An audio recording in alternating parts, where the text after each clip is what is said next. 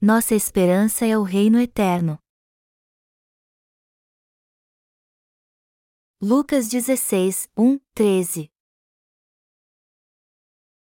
Disse Jesus também aos discípulos: Havia um homem rico que tinha um administrador, e este lhe foi denunciado como quem estava a defraudar os seus bens. Então, mandando-o chamar, lhe disse: Que é isto que ouço a teu respeito? Presta contas da tua administração, porque já não podes mais continuar nela. Disse o administrador consigo mesmo: Que farei, pois o meu senhor me tira a administração? Trabalhar na terra não posso, também de mendigar tenho vergonha. Eu sei o que farei, para que, quando for demitido da administração, me recebam em suas casas. Tendo chamado cada um dos devedores do seu senhor, disse ao primeiro: Quanto deves ao meu patrão? Respondeu ele: Cem cados de azeite. Então, disse: Toma a tua conta, assenta-te depressa e escreve cinquenta. Depois, perguntou ao outro: Tu, quanto deves? Respondeu ele: Cem coros de trigo. Disse-lhe: Toma a tua conta e escreve oitenta. E elogiou o Senhor o administrador infiel porque se houver atiladamente, porque os filhos do mundo são mais hábeis na sua própria geração do que os filhos da luz. E eu vos recomendo, das riquezas de origem iníqua fazei amigos, e para que, quando aquelas vos faltarem, esses amigos vos recebam nos tabernáculos eternos. Quem é fiel no pouco também é fiel no muito, e quem é injusto no pouco também é injusto no muito. Se, pois, não vos tornastes fiéis na aplicação das riquezas de origem injusta, quem vos confiará a verdadeira riqueza? Se não vos tornastes fiéis na aplicação do alheio, quem vos dará o que é vosso? Ninguém pode servir a dois senhores, porque ou há de aborrecer-se de um e amar ao outro ou se devotará a um e desprezará ao outro. Não podeis servir a Deus e às riquezas. Que tipo de reino Deus nos deu? Está escrito no Evangelho de Mateus capítulo 6 versículo 33, Buscai, pois, em primeiro lugar, o seu reino e a sua justiça, e todas estas coisas vos serão acrescentadas. Nós buscamos a autoridade e a justiça do reino de Deus em nossa vida espiritual. O Senhor nos disse para buscarmos primeiro o seu reino e a sua justiça. Mas onde está o reino de Deus? O reino de Deus é onde aqueles que receberam a remissão de pecados se reúnem. O reino de Deus é o lugar onde os justos se reúnem para adorar o Senhor nós temos que difundir o reino de Deus por meio da sua igreja e buscar sua justiça em nossa vida. O que é justiça de Deus? É a retidão de Deus. É o amor de Deus que nos salvou dos pecados do mundo com o evangelho da água e do Espírito. Deus nos disse que devemos nos alegrar com a salvação que nos livrou dos pecados do mundo. Nós vivemos pela fé na justiça de Deus para praticarmos dois tipos de justiça. Uma delas é buscar a expansão do reino de Deus, e a outra é a nossa própria busca por essa justiça. Nossa justiça deve procurar exaltar a justiça de Deus, sua bondade, verdade e retidão mais do que tudo. Nós só podemos viver pela fé por causa da justiça de Deus. Você e eu temos que crer em Deus entendendo qual é o propósito da nossa vida de fé. Temos que viver para edificar o reino de Deus, para exaltar e honrar sua justiça. Então, de certa forma, nós que cremos na justiça de Deus temos uma vida muito diferente comparada à das pessoas deste mundo. E nós estamos empenhando todo o nosso esforço juntos para expandir o reino de Deus, ao invés de nos apegarmos às coisas deste mundo. Nós justos fazemos de tudo para edificar o reino de Deus, não o reino deste mundo nós vivemos em muitos países neste mundo. E é por isso que às vezes ficamos num estado de total confusão neste mundo. Mas é nessa confusão que às vezes entendemos o propósito da nossa vida, porque temos que levar uma vida espiritual no futuro, e para que devemos viver. E também percebemos que a maneira que vivemos neste mundo é diferente e muito estranha também. A palavra que lemos no Evangelho de Lucas aqui fala sobre isso. Ela fala de um mordomo, um mordomo que estava preocupado se o senhor voltasse e pedisse conta de todos os seus bens e os achasse em falta. Se isso acontecesse, ele com toda certeza seria mandado embora. O mordomo então anotou a dívida de todos que deviam ao seu senhor para ter um lugar quando fosse mandado embora por ele. Mas o que o senhor disse deste mordomo? Nosso senhor disse: os que vivem como este mordomo são mais sábios do que os filhos da luz. E ele disse dos filhos da luz: O que vocês deveriam fazer é ser fiéis ao reino de Deus para onde irão e viverão no futuro ao invés de ser fiéis a este mundo enquanto estão vivendo aqui. O Senhor disse que devemos financiar a edificação do seu reino com o injusto mamon.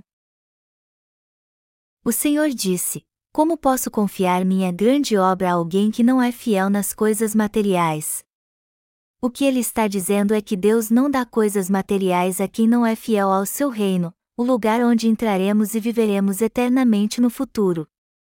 É por isso que nós que cremos no Evangelho da Água e do Espírito vivemos uma nova vida de justiça, que é diferente das pessoas deste mundo. Nós vivemos pela fé na justiça de Deus. As pessoas deste mundo vivem segundo os princípios da natureza, mas nós vivemos para edificar o reino de Deus ao invés de vivermos como os outros. Sendo assim, nós vivemos como obreiros da justiça do reino de Deus. Já que vivemos ainda neste mundo, nós sabemos o modo correto de viver. E entendemos isso na mesma hora que pensamos assim: qual o propósito da minha vida de fé?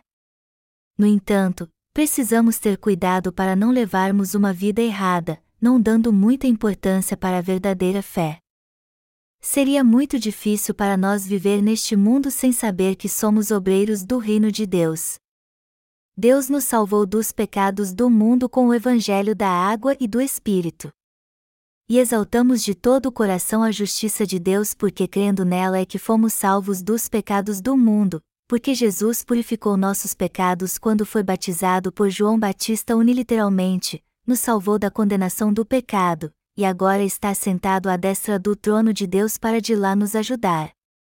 Deus nos ama mesmo. Então temos que ser gratos a cada dia por sermos obreiros que foram chamados para edificar o seu reino. Você e eu somos obreiros do reino de Deus nós fomos chamados para fazer a obra de edificação do reino de Deus e para viver para sua justiça, pois somos obreiros do seu reino. As donas de casa lavam roupa e a louça enquanto seus maridos trabalham fora, ganham dinheiro, oram e têm uma vida espiritual. Tudo isso é para a edificação do reino de Deus. Você e eu estamos vivendo como obreiros do reino de Deus. O Senhor disse: Buscai, pois, em primeiro lugar, o seu reino e a sua justiça. E esse texto sagrado nos diz que devemos edificar o reino de Deus, como sabemos muito bem.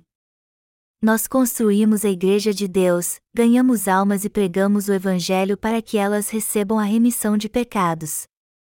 Nós as trouxemos para a Igreja para que elas se rendessem a Jesus Cristo, nosso Deus, o adorassem, o aplaudissem e servissem a Ele. É assim que nós edificamos o reino de Deus, fazendo estas obras. Este é o propósito da nossa vida. O Evangelho de Lucas capítulo 15 nos fala sobre a obra de encontrar as almas perdidas através de três parábolas.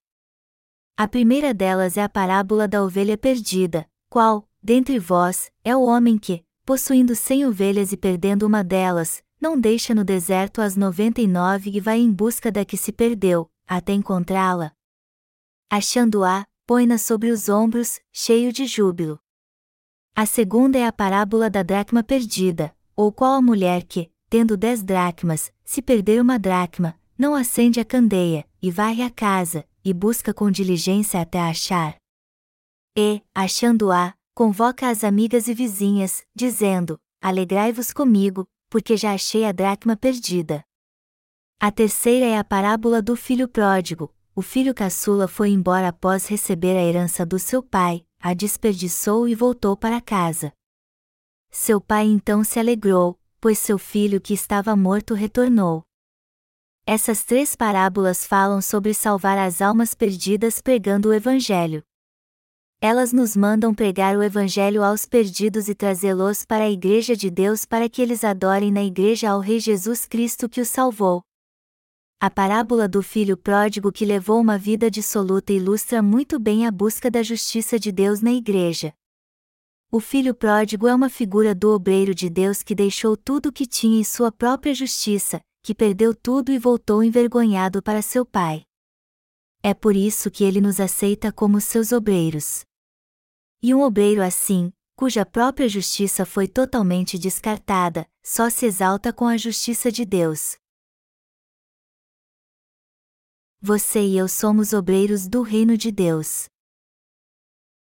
Nós que estamos edificando o reino de Deus não podemos exaltar nossa própria justiça depois de virmos para a igreja. Ao contrário, sabendo que foi Deus quem nos fez obreiros do seu reino quando acabou com nossa própria justiça, temos que ser gratos por termos sido escolhidos como seus obreiros para edificarmos seu reino enquanto vivermos. Deus nos escolheu como obreiros para sermos fiéis ao seu reino. É por isso que devemos nos dedicar à edificação deste reino e exaltarmos a justiça de Deus neste mundo. Qual é a bênção então que Deus concede àquele que busca seu reino e sua justiça? Deus lhe dará o reino milenial. E este é o reino de Deus que será estabelecido nessa terra.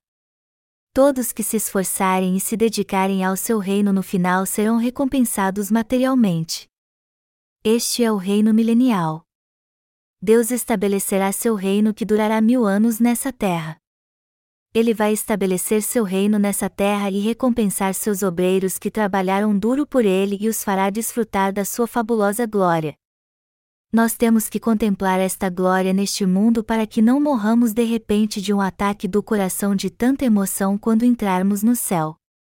Deus está nos dando esse tempo para nos prepararmos para vivermos no novo céu e na nova terra.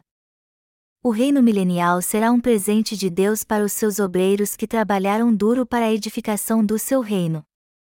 Estes são os novos céus e a nova terra nós que nascemos de novo não vivemos para edificar o reino que pertence a este mundo. Os que foram salvos fazem a obra de edificar o reino de Deus, embora respeitem as regras e cumpram as leis da sociedade deste mundo. Foi com este propósito que eu e vocês fomos salvos, viemos para a igreja e vivemos pela graça. Deus disse: O mordomo injusto teve uma vida mais sábia do que a vida do Filho de Deus. E se vocês não forem fiéis com as riquezas materiais da injustiça, quem lhes confiará as verdadeiras riquezas? O que Deus está dizendo é: como Deus, que é o Senhor de todos os bens materiais, pode confiá-los a alguém que não faz bom uso deles, ou seja, para edificar o reino de Deus. E ainda usando o exemplo do mordomo injusto, o Senhor disse que todas as coisas materiais são dele, que ele as dá aos justos, e que eles devem administrá-las bem como bons e hábeis mordomos. Como poderia confiar a nós justos que recebemos a remissão de pecados as coisas materiais que acabarão perecendo se não fossemos usá-las para a edificação do seu reino? Ele está dizendo que não nos dará recurso algum a não ser que os usemos para a edificação do seu reino. É por isso também que ele está dizendo que os justos têm que viver para edificar seu reino e exaltar a sua justiça. Então, depois de recebermos a remissão de pecados e virmos para a Igreja de Deus, nosso alvo deve ser a edificação do seu reino. Portanto, temos que viver agora para a edificação do reino de Deus e para exaltar a sua justiça. Este deve ser o propósito da nossa vida. Você tem algo do que se exaltar? Passado alguns anos depois de receber a remissão de pecados e a salvação, depois de ser tornar um justo crendo no batismo e no sangue de Jesus, você verá que não tem nada do que se exaltar. Mas Deus nos acompanha de perto a todo momento, anula tudo que os leva a nos exaltar, e nos quebranta tanto a ponto de não termos nada mesmo com que nos exaltar. Mas assim como o filho pródigo, só os que deixam sua própria justiça é que podem servir ao Senhor e ao seu Evangelho com ações de graças do fundo do seu coração nós recebemos a remissão de pecados e vivemos para a justiça de Deus. Por isso, temos com que nos exaltar depois que somos salvos e recebemos a remissão de pecados, depois que nos tornamos justos crendo no batismo e no sangue de Jesus. No entanto, Deus está conosco a todo momento, anula todas as coisas humanas que nos leva a nos exaltar e acaba com elas. E se isso ainda não for o bastante, e as reduz a pó e faz com que sejam levadas pelo vento. E naturalmente sofremos quando perdemos algo com que podemos nos exaltar. Mas como o filho mais novo que voltou, somente os que não têm nenhuma justiça própria podem servir ao Senhor e ao seu Evangelho com ação de graças do fundo do seu coração. A única coisa que temos com que nos exaltar depois de virmos para a Igreja de Deus são as obras que fazemos em prol do Evangelho. Algo que nos leva de fato a nos exaltar é doar nossos bens materiais para o Evangelho. E podemos nos exaltar com isso porque isso enaltece a justiça de Deus e jamais nos enfraquece, apesar de nos exaltarmos por isso. Não temos nada com que nos exaltar a não ser por isso. No que diz respeito à edificação do reino de Deus na sua igreja, o padrão de beleza está baseado em servir ou não ao Evangelho da água e do Espírito. Isso quer dizer que todos que trabalham duro para a edificação do reino de Deus são lindos. Este é o padrão de beleza do reino de Deus. A única coisa digna de louvor e orgulho é esta penosa obra de edificação do reino de Deus. Você e eu fomos escolhidos e chamados para edificar o reino de Deus. Foi para isso que Deus nos chamou. O propósito de vivermos neste mundo é edificar o reino de Deus. E não devemos viver para mais nada. Temos que entender isso muito bem e crer nisso temos que seguir o caminho que Deus escolheu para nós. Todos os nossos irmãos que já são adultos, os jovens que fazem parte do grupo de jovens, as crianças e adolescentes, os alunos da escola dominical e os obreiros de Deus são chamados para edificar o reino de Deus. Este é o propósito da nossa vida. Por isso que precisamos das coisas materiais em nosso ministério. Por isso que oramos por isso que pregamos o Evangelho. Qual o propósito da nossa vida? Edificar o reino de Deus. E se alguém nos perguntar, qual o propósito da sua vida? Devemos responder: Eu sou um obreiro escolhido por Deus para edificar o seu reino. Sendo assim, eu sou um obreiro que vive para o reino de Deus, além de crer nisso e viver por este propósito. Além disso, vivemos uma época de inversão de valores. Certo economista disse: esta é a era da incerteza. As políticas e relações internacionais são confusas hoje em dia e a economia mundial é instável. E todos neste mundo estão indo em direção ao caos, até os nascidos de novo. Este é um tempo em que as pessoas não sabem para que viver e não buscam a palavra de Deus. Apesar de pecarem muito, todos neste mundo ocultam seus pecados. Uma irmã disse que tirou férias da sua vida espiritual porque estava decepcionada com ela e guardou seus pecados num depósito porque não sabia o que fazer com eles. Ela disse que seu rosto se fechou e ela ficou irada quando alguém que foi salvo um dia chegou até ela e revelou seus pecados que estavam ocultos. Mais tarde ela reconheceu que tinha pecados, aceitou o Evangelho da água e do Espírito e a remissão de pecados. Portanto, todo aquele que quer ser salvo tem que reconhecer seus pecados perante a palavra de Deus, embora as pessoas hoje em dia não queiram confessá-los nem para Deus. Nós fomos chamados como obreiros de Deus para edificar seu reino agora. Nossa função é encontrar as ovelhas perdidas de Deus, fazê-las receber a salvação pregando o Evangelho para elas, edificar o reino de Deus e reunir o povo que pertence a Ele. Melhor dizendo, a obra que devemos fazer agora é procurar por estas pessoas, pregar o Evangelho para elas e trazê-las de volta para Deus. Está escrito que havia cem ovelhas e uma se perdeu. Há muitas pessoas neste mundo, e entre elas há aquelas que se perderam, como a ovelha perdida. Então temos que procurar em todos os lugares as ovelhas perdidas. Temos que olhar para ver se ela está escondida debaixo do tapete, dentro da lata de lixo, na estante, dentro de um pote ou do guarda-roupa. Você e eu temos que procurar e encontrar as almas perdidas porque somos obreiros de Deus. Esta é a obra que devemos fazer em nossa vida. É muito difícil encontrar as ovelhas perdidas porque raras são as pessoas perdidas, apesar de haver muitas pessoas neste mundo. Temos que deixar as 99 ovelhas e sair à procura da ovelha perdida. Temos que procurar em toda a casa a dracma que se perdeu. Temos que entrar em todos os países através do nosso Ministério de Literatura.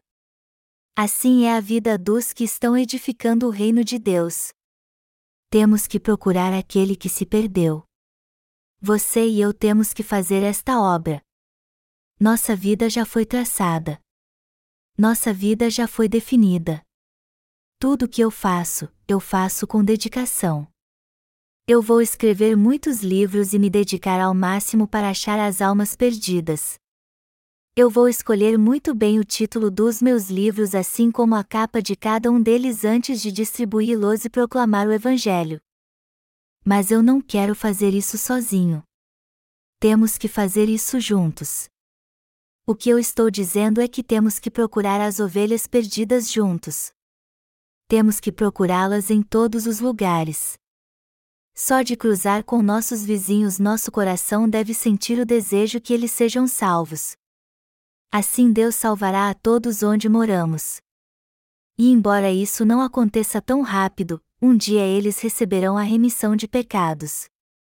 Nós temos que sair à procura das almas perdidas. Devemos ir ao seu encontro mesmo que elas não queiram voltar para Deus. Nós temos que fazer esta obra. As ovelhas carnais não vão querer voltar se o campo for grande e verde, as pastagens, mas sempre haverá uma ovelha perdida entre elas com dificuldades. Temos que procurar estas almas. E você e eu somos os obreiros de Deus que devem fazer esta obra. Vamos construir juntos o reino de Deus. Vamos viver para buscar a justiça de Deus. Já que fomos chamados para fazer a obra de Deus, devemos viver só para isso. Nada mais pode nos satisfazer, nem se publicássemos dezenas e milhares de livros. Nós ficamos muito felizes quando publicamos nosso primeiro livro, mas isso agora não nos satisfaz mais tanto assim, pois já publicamos vários outros livros. Onde está a verdadeira satisfação? Certamente ela não está nas coisas deste mundo. Tem gente que vive para desfrutar do dinheiro que ganha, mas nunca se sentem satisfeitas, por mais que se dediquem a isso. A única coisa que pode nos realizar é trazer as almas perdidas para a Igreja.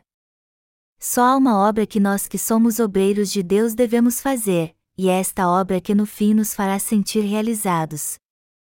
Eu creio que devemos procurar as almas perdidas até o reino milenial que virá depois que essa terra for destruída, até o Senhor voltar e formos para junto dele. Esta é a obra que a Igreja de Deus tem que fazer, a obra que você e eu que fomos salvos e somos obreiros do reino de Deus devemos fazer. Nós temos que viver só para isso. Eu não tenho desejo de fazer nada além disso. E eu não quero que vocês, irmãos, vivam para outra coisa. Eu creio que Deus nos dará muito mais riquezas materiais e espirituais enquanto estivermos neste mundo se vivermos como seus obreiros e para salvar as almas perdidas. Ao ler esse texto sagrado, eu vejo que ficar rico é algo bem simples. Nós não ficaremos ricos fazendo de tudo para isso. Deus confia mais aquele que é mais fiel em sua obra. Você e eu que fomos salvos temos que fazer o melhor para edificar o reino de Deus. Temos que viver para edificar o reino de Deus, para buscar a sua justiça e nos exaltar nela. Eu quero dizer novamente que devemos viver para o reino de Deus e buscar sua justiça. E eu creio que você fará isso. Nós somos falhos, mas a providência de Deus nos leva a viver para buscarmos sua justiça. Deus nos deu a sua salvação e nos levou a viver em sua igreja. E ele fez isso para nos tornar os obreiros que edificaram o reino de Deus. Muitos não vêm para a igreja depois que são salvos. E essas pessoas nunca serão ricas. Elas serão destruídas. E embora não vá ver isso, eu sei disso. O fim dos que buscam o caminho do mal é óbvio. A obra que você e eu que recebemos a remissão de pecados estamos fazendo é buscar a justiça de Deus e edificar o seu reino. Este é o alvo, o propósito principal que devemos buscar em nossa vida, nada mais. Eu sempre prego sobre dois temas em meus sermões. Este é um deles. O segundo tema deste sermão é: o segredo para se tornar rico é fazer parte da igreja e servir ao reino de Deus. Mesmo sem saber, então você vai ficar rico. Isso foge à lógica do mundo, mas não ao princípio de Deus. A lógica do mundo é que quanto mais você serve, mais você fica pobre. Mas o princípio de Deus é que você quanto mais você serve, mais fica rico. Eu entendi isso muito bem depois que tive um encontro com o Senhor e passei a servi-lo. Deus me fez pregar o Evangelho ao invés de ganhar dinheiro, mas eu fiquei mais rico quando decidi fazer a obra de Deus. Amar é servir. Nós ficamos pobres quando retemos, e ficamos ricos quando damos, este é o princípio de Deus. É algo muito estranho mesmo. Nós perdemos muito quando não investimos no reino de Deus, mas ganhamos muito mais quando investimos nele. Este é o princípio do reino de Deus. Eu não quero roubar seus bens materiais. Ao contrário, quero que vocês vivam bem juntos edificando o reino de Deus nessa terra. Deus nos chamou como obreiros para edificar seu reino. O Senhor disse: Buscai, pois, em primeiro lugar, o seu reino e a sua justiça. E Deus nos leva a viver para isso. Ele prometeu que nos faria ricos se vivêssemos para este propósito. Eu creio nesta palavra. Eu sou muito grato a Deus por nos levar a viver para o seu reino e buscar a sua justiça, apesar de não haver nada de bom em nós. Nós não queremos nada carnal para nos exaltar. No entanto, nosso testemunho é algo que devemos nos orgulhar, assim como buscar a justiça do reino de Deus. Portanto, temos que viver para edificar o reino de Deus e buscar sua justiça que jamais muda.